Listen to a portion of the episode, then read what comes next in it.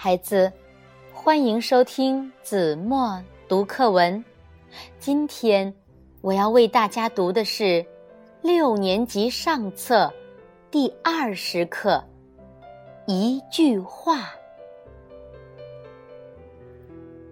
有一句话，说出就是祸；有一句话，能点得着火。别看五千年没有说破，你猜得透火山的缄默？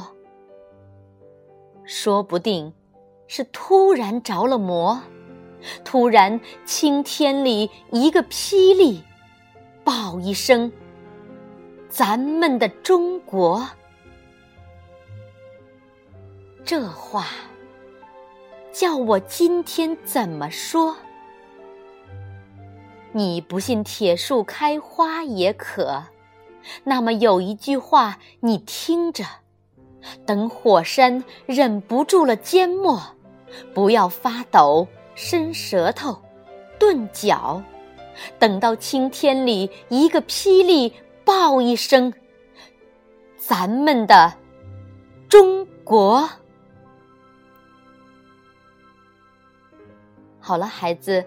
感谢您收听子墨读课文，我们下期节目再见。